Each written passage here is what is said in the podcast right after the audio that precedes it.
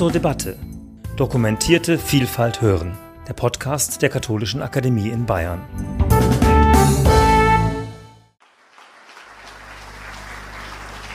Ja, meine sehr geehrten Damen und Herren, ich starte mit der Verantwortung der Theologie, die mir an der Stelle außerordentlich wichtig ist. Und ich beginne mit der Frage, ob wir uns nicht schon in einer Art Falle befinden, mit einer theologischen Versuchung. Da beginne ich zunächst mit einer Art Fremdprophetie. Emanuel Levinas war für die katholische Theologie in den 90er und Nuller Jahren ausgesprochen wichtig. Er war einer der sensibelsten Denker der Anerkennung und der Andersheit und trotzdem greift er auf Gender-Stereotypen zu, um eine phänomenologische Analyse zu machen. Der andere, der in der Intimität empfängt, ist nicht das Sie des Antlitzes, das sich in einer Dimension der Höhe offenbart, sondern gerade das Du der Vertrautheit. Das Ich-Du ist nicht die Beziehung mit dem Gesprächspartner, sondern mit der weiblichen Andersheit. Diese Andersheit liegt auf einer anderen Ebene als die Sprache. Ganz im Gegenteil, die Diskretion dieser Gegenwart schließt alle Möglichkeiten einer transzendenten Beziehung mit dem anderen ein. Sie ist nur zu verstehen in der Gestalt der Frau, die sich gerade zurückzuhalten vermag, um die Dimension der Innerlichkeit zu öffnen. Und es ist eine neue, irreduzible Möglichkeit, eine köstliche Ohnmacht im Sein und Quelle der Sanftmut an sich. Bewertungen und Bemerkungen dazu. Natürlich ist das Zitat aus dem Kontext und ich muss es wieder in den Kontext zurückstellen. Worum es in diesen Passagen zunächst geht, sind phänomenologische Beschreibungen eines spezifischen Aspekts, einer spezifischen Möglichkeit intersubjektiver Anerkennungsverhältnisse. Wenn Sie so wollen, vielleicht eines Auslotens der Möglichkeit echter Begegnung in einer Situation, wo der andere erst einmal im Prinzip der Fremde ist. Es wird diese Grundorientierung zumindest als Möglichkeit dieses Anerkennungsverhältnisses im Gewand einer Metaphorik präsentiert, das Weibliche, das Zarte. Und diese Metaphorik bedient sich klassischer Geschlechterstereotype. Es gibt die Notwendigkeit, das ist einzuräumen, dass wir solche Verhältnisbestimmungen metaphorisch darzulegen haben, weil wir sonst keine andere Anschaulichkeit in unsere Sprache bekommen, aber aus 60 Jahren Distanz, Totalität und Unendlichkeit kam 1962 auf den Markt, wenn ich mich nicht täusche, aus 60 Jahren Distanz darf man fragen, ob diese Form der Metaphorik, die sich dieser Stereotype bedient, noch unschuldig ist. Kommen wir zu einem zweiten Beispiel, das noch etwas drastischer ist. Hier geht es nicht um die mit Gender-Stereotypen angereicherte Beschreibung eines Anerkennungsverhältnisses, sondern hier geht es frontal um eine Phänomenologie des Geschlechtlichen. Hans-Urs von Balthasar, der, wie Sie wissen, für Johannes Paul II. wichtig wurde. In diesem Sinn ist die Frau als Antwort und Antlitz nicht nur eine erfreuliche Begegnung, sondern die erforderte Hilfe, Bergung, Heimstatt des Mannes, das ihm eigens zugestaltete Gefäß der Erfüllung, keinesfalls nur als Gefäß seiner Fruchtbarkeit, sondern mit eigener, ausdrücklicher Fruchtbarkeit ausgestattet und auch nicht mit einer primären, sondern einer antwortenden Fruchtbarkeit, dazu gebildet, die in sich selber hilflose Fruchtbarkeit des Mannes aufzunehmen und zu ihrer Fülle zu führen und so die Glorie des Mannes zu sein. Noch ist hier ein letztes hinzuzufügen, sofern es der wesentliche Auftrag der Frau ist, die Fruchtbarkeit des Mannes in ihre eigene Fruchtbarkeit aufzunehmen und so die Fruchtbarkeit beider in sich zu einen, ist sie im geschöpflichen Bereich das eigentliche Prinzip des Fruchttragens. Dies besagt, dass die Frau dem Mann nicht nur das zurückgibt, was sie von ihm erhalten hat, sondern etwas Neues, in dem sein Geschenk zwar integriert ist, ihm aber in einer unverhofft neuen Gestalt entgegentritt und so weiter. Sie kennen solche Texte vielleicht. Was ist hier zu sagen? Zunächst benutzt von Balthasar als Ausgangspunkt für eine phänomenologische Beschreibung der Geschlechter und ihrer Eigenart eine extrem schmale Basis. Ich nenne das die Phänomenologie des Reproduktionsaktes. Und er unterschlägt damit andere wichtige phänomenologische Aspekte, wenn man schon phänomenologisch an einen Geschlechterunterschied herangehen wollte. Er gibt einen schmalen Hinweis auf eine Phänomenologie der Schwangerschaft. Es gibt keine Phänomenologie der Geburt und ihrer Dramatik. Es gibt keine Phänomenologie der Elternschaft oder der Fürsorge. Auf dieser sehr schmalen Basis werden Verallgemeinerungen vorgenommen und generische Stereotypisierungen errichtet, die dann normativ aufgeladen werden. Und das ist ein Problem, wenn Sie jetzt solche Stereotype anschauen müssen, die dazu dienen, die Zulassung von Frauen zum Weihamt auszuschließen. Meine These ist nicht neu, Phänomenologie braucht Hermeneutik. Das ist etwa das, was Hans-Joachim Sander angedeutet hat. Wir müssen die Phänomenologie von der scheinbaren Unmittelbarkeit, auf die sie zugreift, befreien. Es gibt keine Unmittelbarkeit. Es gibt immer nur vermittelte Unmittelbarkeit. Und das ist eine Grundeinsicht der Hermeneutik. Und das kann man schon bei diesem sehr schmalen Diskurs, den Hans-Urs von Balthasar uns gezeigt hat, einfließen lassen. Ich beziehe mich hier auf Waldenfels, der ein Phänomenologe gewesen ist und der mit Blick auf die Geschlechterrollen einfach einen neuen Blick eröffnet, indem er sagt, wie sehr männlich und weiblich kontextuell bestimmt sich, zeigt sich schließlich in der Rollenvielfalt des Geschlechtlichen. Es gibt von vornherein zumindest vier Möglichkeiten, in männlicher Gestalt aufzutreten. Als Sohn, als Bruder, als Vater oder als Mann von jemand. Und bei der Frau steht es genauso. Sie tritt als Tochter, Schwester, Mutter oder als Jemandesfrau in Erscheinung. Und genau das wird von, von Balthasar eigentlich unterschlagen. In diesen ganz verschiedenen Rollen scheinen Kontexte auf, Kontexte, die wir erst hermeneutisch erschließen müssen. Es gibt so etwas, würde ich behaupten, wie legitime Phänomenologien des Geschlechtlichen. Sie müssen sich aber hermeneutische Einsichten aneignen. Das gilt für alle menschlichen Existenziale. Und zwar die, dass wir nur in vermittelter Unmittelbarkeit auf das, was wir sind, zugreifen können dass wir uns ein Verständnis für das, was wir sind, erst entfalten müssen und dass dieses Verständnis auch Kritik einschließen muss. Es gibt so etwas wie eine Phänomenologie des erotischen Blicks, in dem man sagen kann, dass das Erotische Teil unserer Intentionalität ist und die Sphäre unseres Selbstbewusstseins bereichert. Das ist richtig, aber wir können das nicht ausdrücken, ohne gleichzeitig die Begehrens- oder Verobjektivierungsproblematik auf den Tisch zu legen. Es gibt eine Phänomenologie der Intimität, etwa von Jean-Luc Marion, ähm, ausbuchstabiert, aber sie muss sich auf leibliche Intimität überhaupt erweitern lassen. Denken Sie an einen Vater, der das neugeborene Kind auf dem Arm hält. Auch das ist Intimität, bei der die Körpergrenzen verschmelzen. Nur anders als im sexuellen Akt natürlich. Und man muss die heteronomen Kodierungen, die damit verbunden sind und die bei Marion auch eine Rolle spielen, ebenfalls kritisch befragen. Und eine generelle Phänomenologie der Geschlechter muss von vornherein eine kritische Hermeneutik der Geschlechterstereotypen enthalten und sich fragen, ob das vermeintlich phänomenologisch naheliegende oder offensichtliche nicht einfach das kulturell Ererbte ist. Die Patin einer solchen kritischen Theorie und man könnte sagen kritischen Hermeneutik ist niemand anders als Judith Butler. Ich überspringe das Zitat kurz. Sie kann als jemand gelten, die mit Hartnäckigkeit fragt, was denn an unseren Geschlechterstereotypen Teil eines Diskurses ist, den wir dringend befragen müssen. Ich komme zu meinem dritten Punkt. Das ist ein eher synthetischer und konstruktiver Teil, ein Thesenangebot, das dann ausklingen wird in eine Art Frage.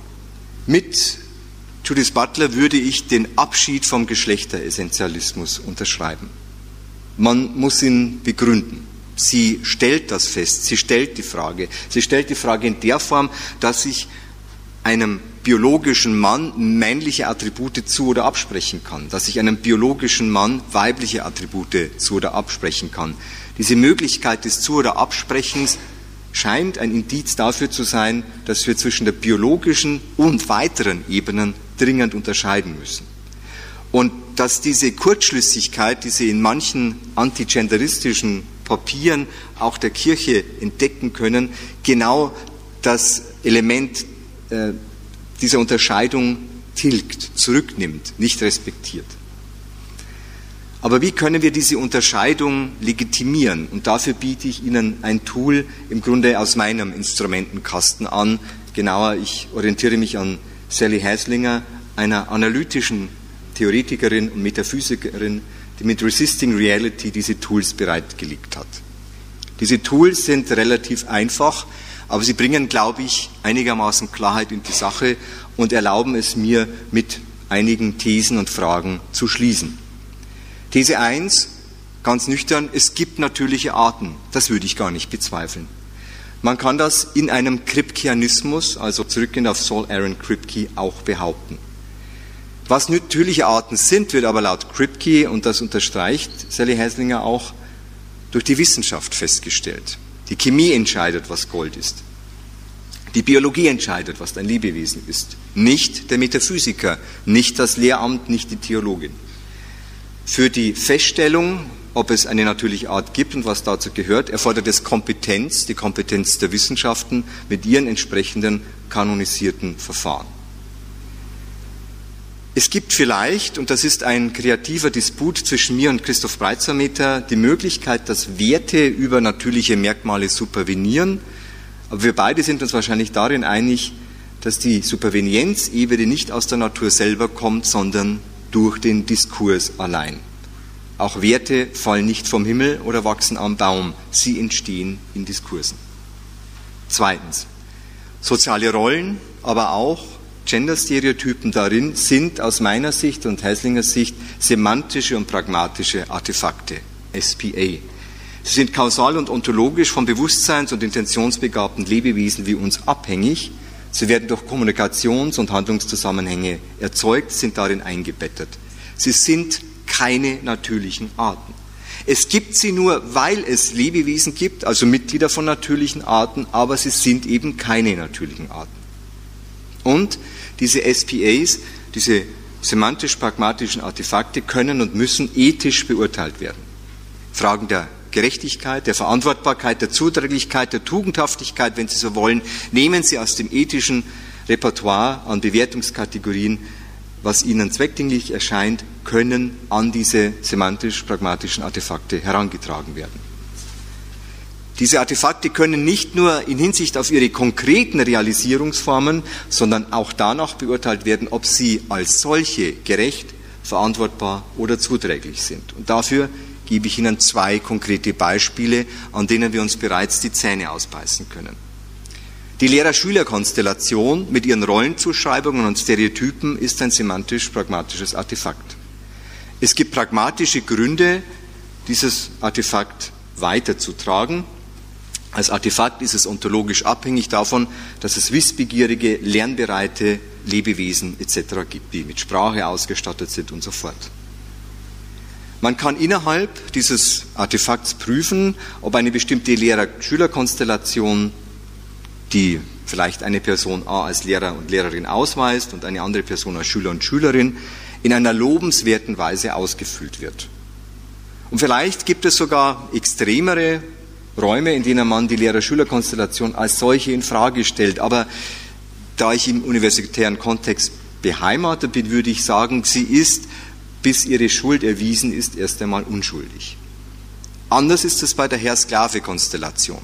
Sie ist als solche nicht mehr verantwortlich vertretbar. Das ist ein semantisch-pragmatisches Artefakt, das es leider in unserer Kulturgeschichte gegeben hat, und zwar relativ lange. Und die Kirche hat auch relativ lange gebraucht, sich dezidiert dagegen auszusprechen. Aber wenn Sie so ein Artefakt haben, können Sie das von innen her nicht mehr veredeln. Sie können nicht mehr über den idealen Herrn oder die ideale Sklavin, den idealen Sklaven sprechen. Das Ganze ist kontaminiert. Sie müssen dieses Artefakt als solches kritisieren und gewissermaßen wegschieben. So, wie ist es jetzt mit den Geschlechterstereotypen? Natürliche Arten. Als naiver Kripkianer würde ich sagen, die Frage fällt in den Bezugsbereich der Biologie und Psychologie. Und sowohl die Biologie als die Psychologie lehren uns inzwischen, dass die binäre Kodierung einfach falsch ist. Schon auf rein biologischer Ebene ist das Geschlecht ein Ergebnis aus drei kombinierbaren und damit Alternativen hervorbringenden Faktoren. Genetisches Layout, Taxonomie der Reproduktionsorgane, hormonelles Portfolio, wenn Sie so wollen. Und da gibt es alle möglichen Kombinationsmöglichkeiten mit Ergebnissen, die die Binärkodierung nicht erfassen kann. Auf der psychologischen Ebene wird es noch komplizierter, wenn wir das Element der legitimen körperlichen Selbstaneignung oder der frei zu vollziehenden biografischen und sozialen Selbstidentifikation mit in Rechnung stellen. Zur Mehrzahl biologischer Geschlechter kommt dann eine weitere Multiplikationsmöglichkeit hinzu. Und jetzt waren wir erst einmal nur auf der Ebene der natürlichen Arten. Wie ist es auf der nächsten Ebene, der der Artefakte? Da ist die Frage zu stellen, die wir dann in der Diskussion beantworten müssen. Sind Geschlechterrollen und Geschlechterstereotypen das männliche, das weibliche, denken Sie an von Balthasar, semantisch-pragmatische Artefakte? Dafür scheint zu sprechen, dass die binäre Stereotypisierung eben nicht direkt auf natürliche Arten zurückgeführt werden kann. Dass das kommunikativ-kulturelle Gebilde sind, die vielleicht kulturgeschichtlich sogar erst relativ spät die Bühne betreten haben. Die Tatsache, dass es normativ aufgeladene Artefakte sind, legt vielleicht eine Supervenienzbeziehung nahe, aber die müsste man ausweisen. Und wenn man sie nicht ausweisen kann, dann könnte der Fall eintreten, dass man diese Beziehung als bloß behauptet entlarven muss. Da sehe ich tatsächlich das Lehramt erst einmal in der Bringschuld. Gibt es diese Supervenienzbeziehung denn überhaupt? Und wenn ja, wie wollt ihr denn die Linie ziehen? Wenn Geschlechterrollen Artefakte sind, wie ich das herausgestellt habe, dann sind sie ontologisch dauerhaft von der Existenz von Institutionen schaffenden und Bewusstsein ausgestatteten, aber auch der Reproduktion fähigen Lebewesen abhängig. Etwas flapsig formuliert, Roboter haben vermutlich kein Genderproblem. Wenn sie Artefakte sind, sind sie aber auch veränderbar und müssen permanent diskursiv reflektiert werden. Und Jetzt kommt der springende Punkt. Als semantisch-pragmatische Artefakte müssen sich Geschlechterrollen und Geschlechterstereotypen die Frage gefallen lassen, ob es sich hier um eine für uns inzwischen einsehbare, von vornherein ethisch fragwürdige Konstellation handelt, denken Sie an Herr Sklave, oder um eine pragmatisch rechtfertigbare Konstellation wie Lehrer-Schüler.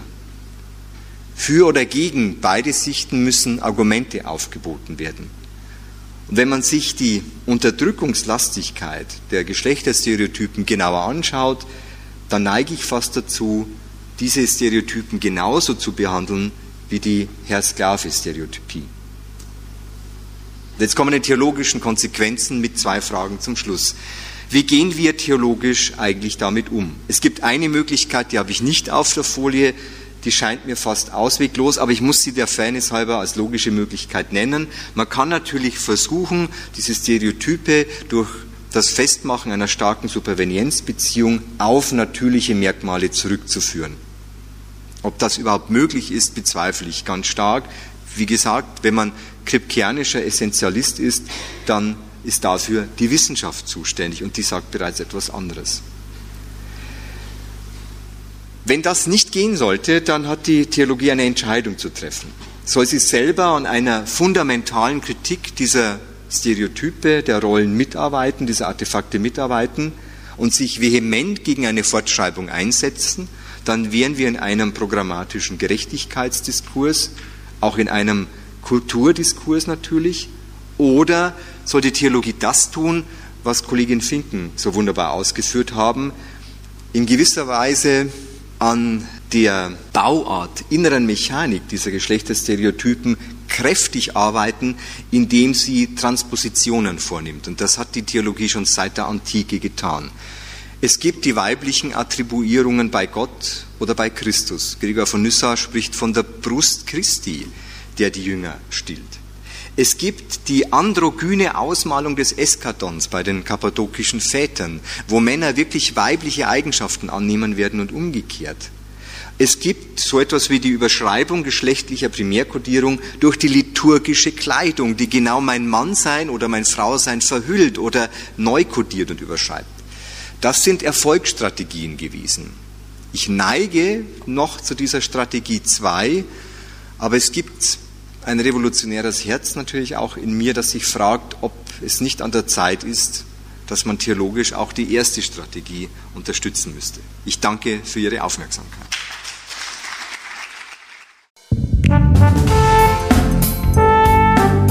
Sie hörten zur Debatte Dokumentierte Vielfalt hören, der Podcast der Katholischen Akademie in Bayern.